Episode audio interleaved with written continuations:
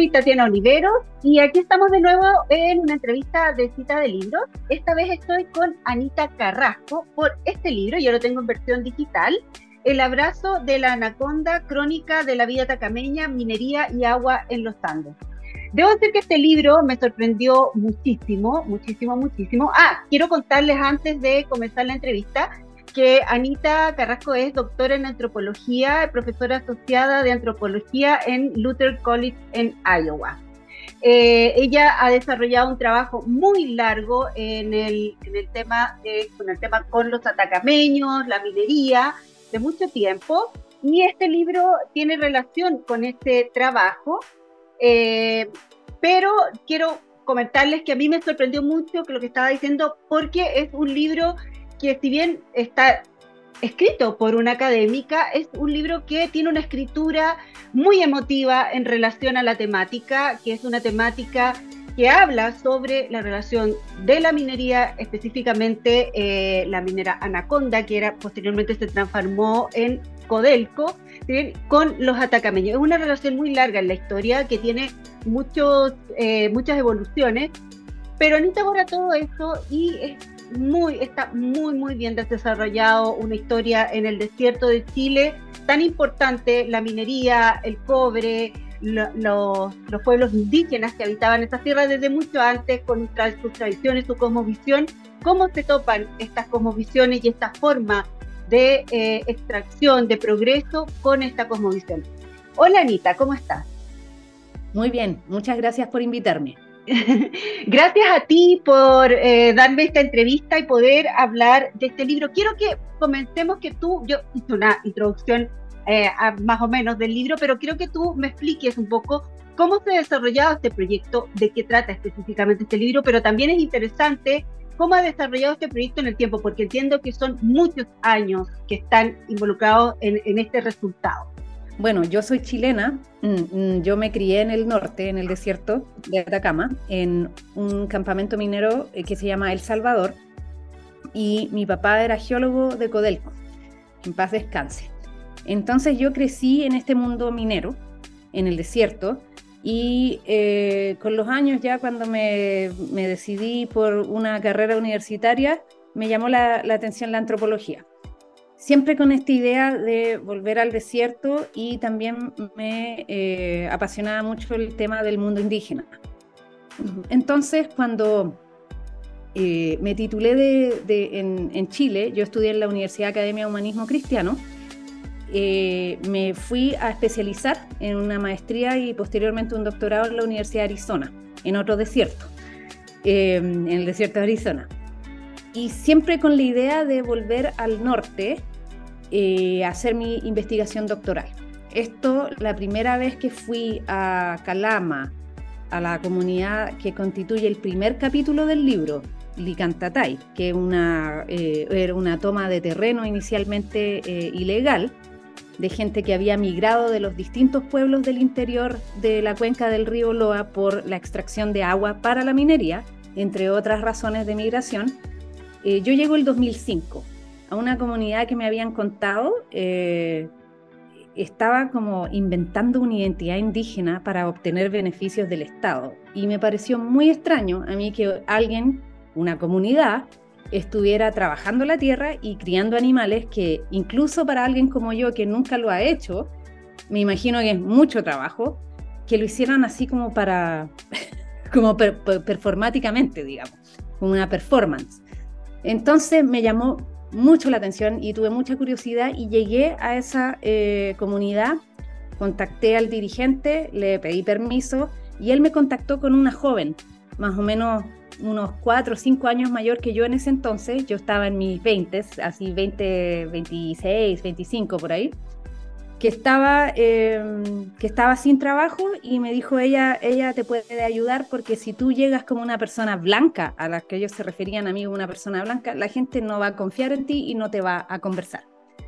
Entonces así llego yo, como aquí, aquí viene Anita y, y eso es el principio de una relación que ya va a eh, cumplir casi 20 años, en que yo he continuado eh, un regreso eh, en el 2007 y 2008 por más de un año para ya la parte doctoral y después cada dos años volver tres semanas, dos semanas y así. Y manteniendo una relación muy, muy eh, estable a lo largo de los años con la comunidad. Entonces así fue como, como empezó todo, digamos, esta curiosidad de por qué alguien va a inventar una identidad, cosa que no era lo que estaba pasando, por cierto, era mucho más complejo y em, eso, y nunca más se rompió la relación. Eh, adentrándonos un poco más en el libro, yo encontré unos términos que tú usas para definir lo que estaba sucediendo eh, ahí, eh, que me parecieron me parecieron brillantes. O sea, son términos que de, investigadores, pero tú los usaste para, para esto para este libro, que es Violencia en cámara lenta, de un término de Rob Nixon, según lo que tú especificas en el libro, y el ambientalismo de los pobres. Quería que me explicaras porque creo que son términos fundamentales y que cruzan todo el libro eh, y que, definen muy bien cómo está abarcado, cómo está enfocado este libro. Entonces me, interesa saber cómo estos términos eh, marcaron un poco el libro, que me expliques tú desde la antropología, porque quiero mencionar que si bien son términos que podrían parecer muy académicos, muy relacionados a la antropología, a la investigación de la antropología, eh, están muy bien explicados y aquí tiene relación con lo que hablábamos de la escritura, que es una escritura que puede ser entendida y es muy amable con un público que no es especializado en este tema. Entonces, cuéntame un poco sobre estos términos a mí me costó bastante tiempo eh, llegar con algún tipo de concepto para explicar lo que estaba sucediendo en el desierto de Atacama, en esta relación histórica que existe entre los, entre los atacameños licanantay con la industria minera, primero en manos de eh, Anaconda y después en la transición hacia Codelco. Una cosa que me llamó mucho la atención a mí cuando yo llegué es que cuando, sobre todo cuando yo fui a los pueblos, no tanto en la ciudad con los indígenas urbanos que son más, em, son más políticos ellos, son más eh, contestatarios, son más em, como que dicen las cosas por su nombre, eh, indican la explotación a donde la ven, eh, no utilizan eufemismos, es todo muy directo. No así la gente de los pueblos, los viejitos que recordaban, para mi sorpresa, los tiempos de Anaconda con cariño. Eh, entonces yo me preguntaba a mí misma, porque en la antropología una regla básica es que uno no contradice los relatos de las personas, uno los escucha y puede que no sea lo que uno quiere escuchar, pero uno trata de escuchar para entender. Entonces me decían que no, que Anaconda fantástico, que, los gringos eran eh, buena gente, que les daban trabajo. Y entonces yo pensaba, pero ¿cómo es posible que recuerden solamente con cariño este tiempo en el cual esta empresa extranjera construyó cinco cañerías que secaron, eh, sacaron el agua, secaron las vegas, eh, mataron los animales y generaron esta migración hacia la ciudad y un cambio del estilo de vida tradicional. Entonces yo no entendía esto hasta que eh, por esas cosas de la vida yo conseguí una beca para escribir este libro en Alemania, en un centro ambiental muy importante de Europa que se llama Rachel Carson Center for the Environment and Society. Y eh, la mayoría de los colegas allá eran historiadores y me introdujeron a este señor Rob Nixon, que es un historiador ambiental. Entonces, él fue el que, eh, digamos, inventó este término de la violencia en cámara lenta. Y lo que me interesó de este concepto es que es una violencia distinta a la que nosotros manejamos en nuestro imaginario de lo que es violencia, que es explícita, que es dura, que es em, evidente, y no esta que ocurre a largo plazo y que los mismos actores que la sufren ni siquiera la reconocen como violencia, porque es tan lenta y es tan...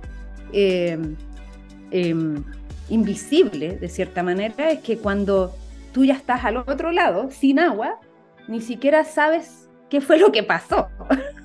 entonces, entonces, como que me hizo sentido absoluto apenas leí el concepto y vi los casos a los cuales él lo, lo aplicaba. Esto fue lo que le pasó a los atacameños, violencia en cámara lenta. Porque de otra manera no me puedo explicar por qué tenían esos recuerdos nostálgicos positivos de la misma empresa que fue la que inició la extracción de agua. total, que fue, digamos, la catástrofe total para su estilo de vida. Entonces, ¿por qué el ambientalismo de los pobres? José Martínez Alger es un académico que argumenta que los desastres ambientales eh, eh, tienden a, en su mayoría, eh, afectar principalmente a la gente que tiene menos recursos. Entonces, no importa el desastre, los que más van a sufrir las consecuencias son los pobres. Entonces, por eso él tiene este concepto del ambientalismo de los pobres. ¿Por qué? Porque la gente que tiene recursos tiene mecanismos para sobrellevar la catástrofe. En cambio, el pobre tiene que tiene que, o sea, se ve impactado brutalmente y no tiene mecanismos de escape a través de recursos materiales y económicos. Eh, una cosa muy interesante también que plantea Nixon relacionado al ambientalismo de los pobres es el desplazamiento sin movimiento. ¿Y a qué se refiere esto? Es que cuando ocurre el desastre ecológico en una zona, en un territorio, eh, hay gente con recursos que puede escapar, huir hacia otro territorio, ¿no? pero los pobres generalmente se ven atrapados dentro del desastre ecológico que genera este ente externo, que en este caso sería la empresa minera. Y es, y es, una cosa muy, es muy interesante porque no es que los atacameños o licandantay con los que yo conversé estuvieran en contra de la minería o tuvieran una idea así utópica o irracional de que uno, nosotros como país en Chile podemos vivir sin minería. Están muy conscientes de el valor y el rol de la minería en nuestro país, económicamente, culturalmente, etcétera. Pero sí tenemos que reconocer que ellos son los que se sacrificaron por el país completo y nadie reconoce el sacrificio que esta gente hizo para que nuestro país hoy día tenga el estatus económico gracias a la, minería que tenemos.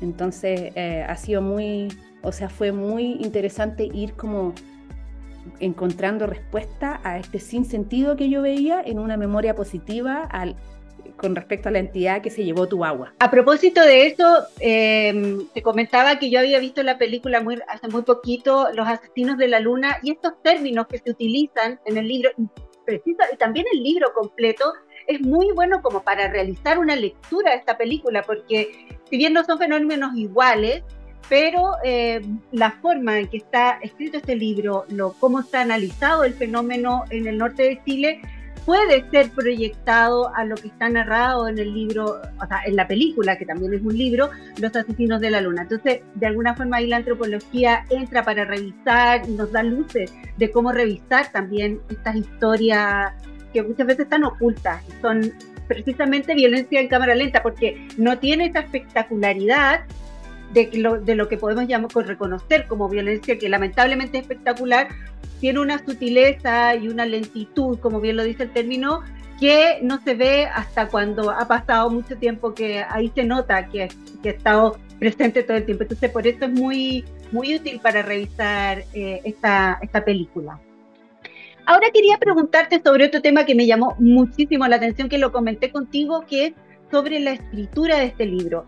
Eh, eh, generalmente muchos trabajos relacionados a la academia son, son textos complejos, muy difíciles de entender, pero este libro me llamó mucho la atención porque no tiene esa característica.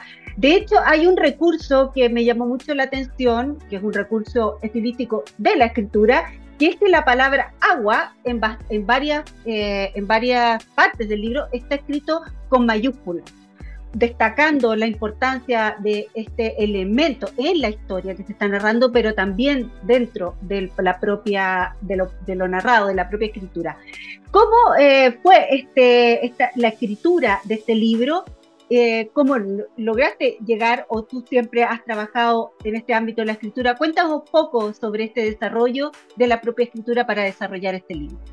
es una respuesta compleja, pero voy a tratar de resumir yo siempre he tenido la frustración desde, desde que empecé a, dedicarme a las ciencias sociales, desde que empecé la universidad, a una frustración con la forma en que escriben los cientistas sociales. Escriben de manera, como bien indicas tú, abstracta, difícil de entender, em, casi sin pasión, sin, sin sentir. Es muy difícil eh, imaginar lo que están describiendo porque es todo em, terminología académica, y, antidemocrática, diría yo, porque yo siento que un, escrito sobre un tema importante que necesita difusión, necesita poder ser leído por cualquier persona, tenga o no tenga educación eh, universitaria. Entonces yo, eh, cuando chica, yo crecí en un, hogar que mi papá era, era un cuentacuento. Él nos contaba muchas historias, entonces había como mucho énfasis en una historia bien contada, eh, inconscientemente. Mi mamá era poeta, entonces la música de la escritura era muy importante también. Y yo, para este libro en particular, eh, yo acá en la universidad tengo el acceso a tomar cursos de colegas sin pagar. Y me tomé un curso de escritura creativa, porque tenía como esa inquietud. Yo, ¿cómo voy a contar esta historia? ¿Cómo le voy a hacer justicia a esta historia si los mismos representados no se sienten identificados con el relato, ¿me entiendes? Uno puede tener unas entrevistas maravillosas, uno puede acceder a unas historias maravillosas de la gente y uno las puede literalmente asesinar con la escritura académica y volver una historia fantástica y impactante en una porquería, porque la mataste con la forma en que escribiste académicamente sobre la historia. Entonces yo tenía como una intención de hacer un esfuerzo eh, específico, concreto, directo en tratar de evitar este, esta trampa académica en la que caemos los universitarios, la gente que pasa por la academia, porque tienes que responder a un, a un, digamos, a una exigencia o a un estereotipo de qué es lo que suena inteligente, sofisticado, etc. Entonces mi objetivo era eh, tirar como la cadena eso y, y decir, no, yo esto lo tengo que hacer de manera diferente.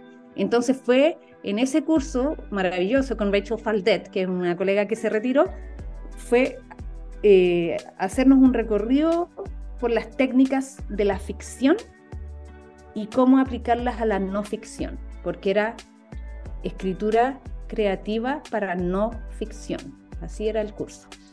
Y fue lo mejor que, el mejor favor que me hice en la vida porque sí se vio reflejado en el, en el proceso de escritura de este libro. Eh, es, algo que me lo ha dicho mucho la gente, los mismos representados Atacameños Liganantay, que es el primer libro que, eh, o artículo o libro que ellos han leído sobre su realidad, que está escrito de una manera tal que, no, que rescata sus voces y que no las, y que no las distorsiona. Perfecto, y a propósito de esto, tú me comentaste, bueno, el libro se presentó a finales de noviembre, si mal no recuerdo, en Chile, eh, y, eh, pero no lo, presentaste en Santiago, eh, pero también en el norte. Entonces quería que me, que me contaras un poco, me narraras esta, qué sucedió en estas presentaciones de un libro que tiene muchísima relación con la historia de Chile, con la historia económica, política, social y cultural de Chile. Eh, ¿Qué sucedió en estas presentaciones? ¿Qué comentarios recibiste de, entiendo, las mismas personas que participaron eh, en las entrevistas y en la investigación que se hizo para, para él? Bueno, fue algo bastante mágico, bonito. Eh, lo tradicional es hacer la presentación en Santiago, ¿no? que, la organiza el editor, eh, en la librería del GAM en este caso, con académicos también, y esa es como la, la, clásica presentación y ahí termina todo. Pero mis colegas atacameños no me iban a permitir que yo viniera a Chile a presentar el libro a Santiago y no fuera yo a presentar a el norte. Entonces yo tengo unos amigos que son eh, miembros de la Asociación Atacameña de eh, Tradiciones y Costumbres y ellos se encargaron de organizar dos presentaciones. Una eh, a través de amistades de ellos en la Corporación Cultural de Calama, en un salón a donde el objetivo era que llegaran las autoridades. Cuando ellos dicen autoridades, se refieren a dirigentes de las comunidades de la Cuenca del Loa, al alcalde de Calama, al alcalde de San Pedro, al representante nacional atacameño, eh, a eh, eh, trabajadores de empresas mineras, de empresas de energía renovable, etc. Entonces ellos personalmente, con cosas impresas, se las fueron a entregar a estas distintas autoridades que ellos querían que estuvieran en esta presentación. La salita eh, tenía capacidad como para 40 personas, llegaron 40 personas, Y ahí estábamos con todos los libros que me mandó el editor para la venta, se vendieron todos, etc. Y yo mostré unas fotos que tú ves en el libro, que las tomó un ingeniero de Anaconda, William Rudolph, que aparecen los atacameños en los años 20 acarreando cañerías por el camino de tierra, eh, tiradas por mula en carretas. Porque como bien dice este ingeniero que yo averigüé, ellos contrataban mano de obra local. Entonces estas fotografías dicen en imágenes lo que yo digo en palabras en el libro. Así fue como se llevaron el agua. Y así fue como ustedes fueron invitados a participar en la extracción de agua a través de empleo. Eh, estaban, eh, yo vi mucha gente con lágrimas en los ojos, les escurrían las lágrimas en las presentaciones, estaban sin habla, estaban, yo nunca había visto esos rostros en una presentación, unos rostros así completamente con los corazones encogidos, lágrimas corriéndoles por las mejillas y después dándome las gracias y dándome las gracias y, gente que yo no conocía, incluso abrazándome, pidiéndome que a dónde pueden encontrar este libro, que sí, que eso fue lo que les pasó, que la violencia en cámara lenta y la violencia en cámara lenta, y les hizo mucho ruido el concepto de violencia en cámara lenta. Se sintieron representados y me daban las gracias. Muchas gracias. Ahora, después, la comunidad Alicantatay, desde el primer capítulo, que es este este, este, grupo que era una toma de terreno me pidió específicamente que fuera a presentar a la sede comunitaria de ellos. Y ellos son muy creyentes en la tierra, entonces cada vez que ellos hacen una actividad, algo importante, ellos piden permiso a la Pachamama. Entonces fue muy bonito porque nos hicieron, nos invitaron a mí y a Pedro Meje, que es el director del Centro Intercultural de Estudios Indígenas que me acompañó, eh, nos invitaron un waki, que le llaman, y es un pago a la tierra en el cual se pide permiso para siquiera poder hablar del tema y que salga todo bien. Entonces hay dos cántaros, una mesa, se paga con coca, con vino, con alcohol, con cerveza, etcétera, y se pide permiso y hay una cosa que se llama chuspa, que es esto. Déjame te te lo muestro, perdón. Lo tengo aquí. Esto, no sé si has visto esta cosa esto es una chuspa. Y aquí la llenan con, coca y, y, esto tiene tus intenciones. Entonces cuando tú haces el pago en la mesa, tú agarras la, coca y le echas tu aliento y le tiras tus intenciones. Y en el mismo proceso del waki también hay intercambio de chuspa. Y tú te intercambias la chuspa con otra persona y haces el pago también. Y ese es un intercambio de intenciones porque todo en la cultura tacameña ligarantay circula y recircula, la reciprocidad es muy importante, inclusive de tus intenciones, eso también circula.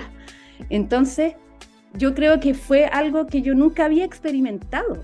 En ninguna presentación, yo llevo años en la academia y jamás había eh, eh, participado en un proceso alrededor de la presentación que fuera tan, eh, tan mágico, religioso, eh, político, cultural, todo. Y la gente eh, en la comunidad Alicantatay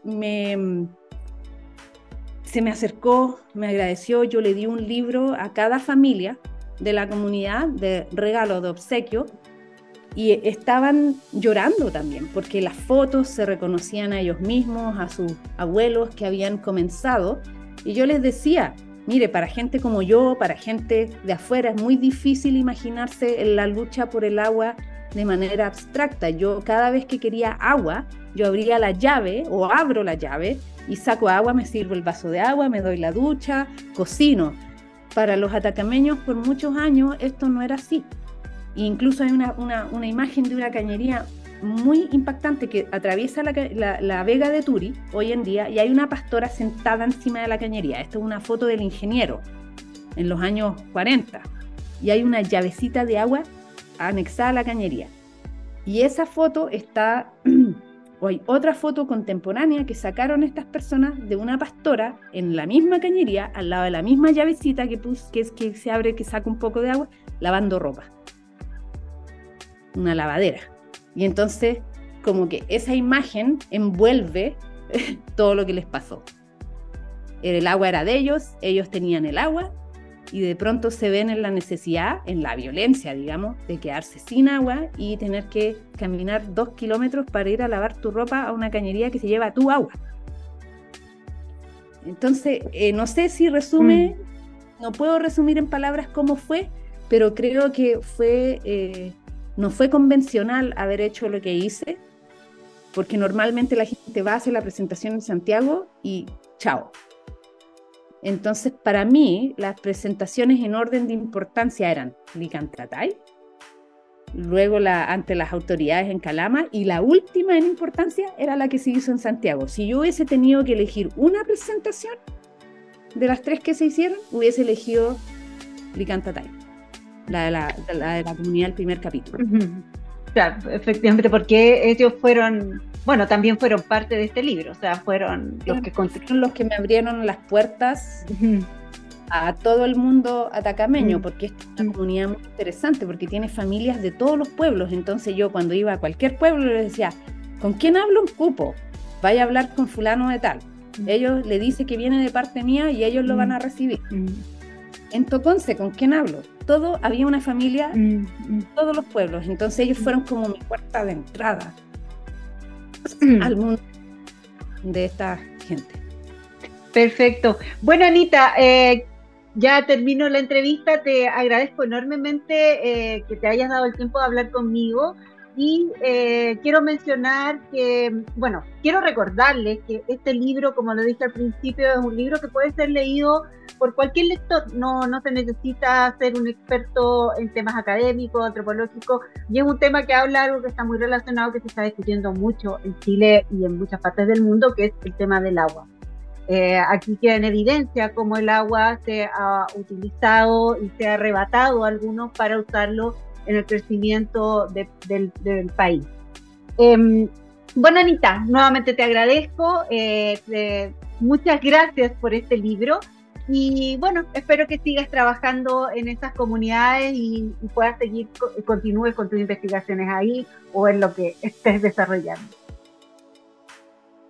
Te agradezco, Tatiana, por la invitación y también por haber hecho esos paralelos con los asesinos de la luna, porque este, eh, reitero, este tema tiene muchos paralelos en distintas comunidades a lo largo del mundo.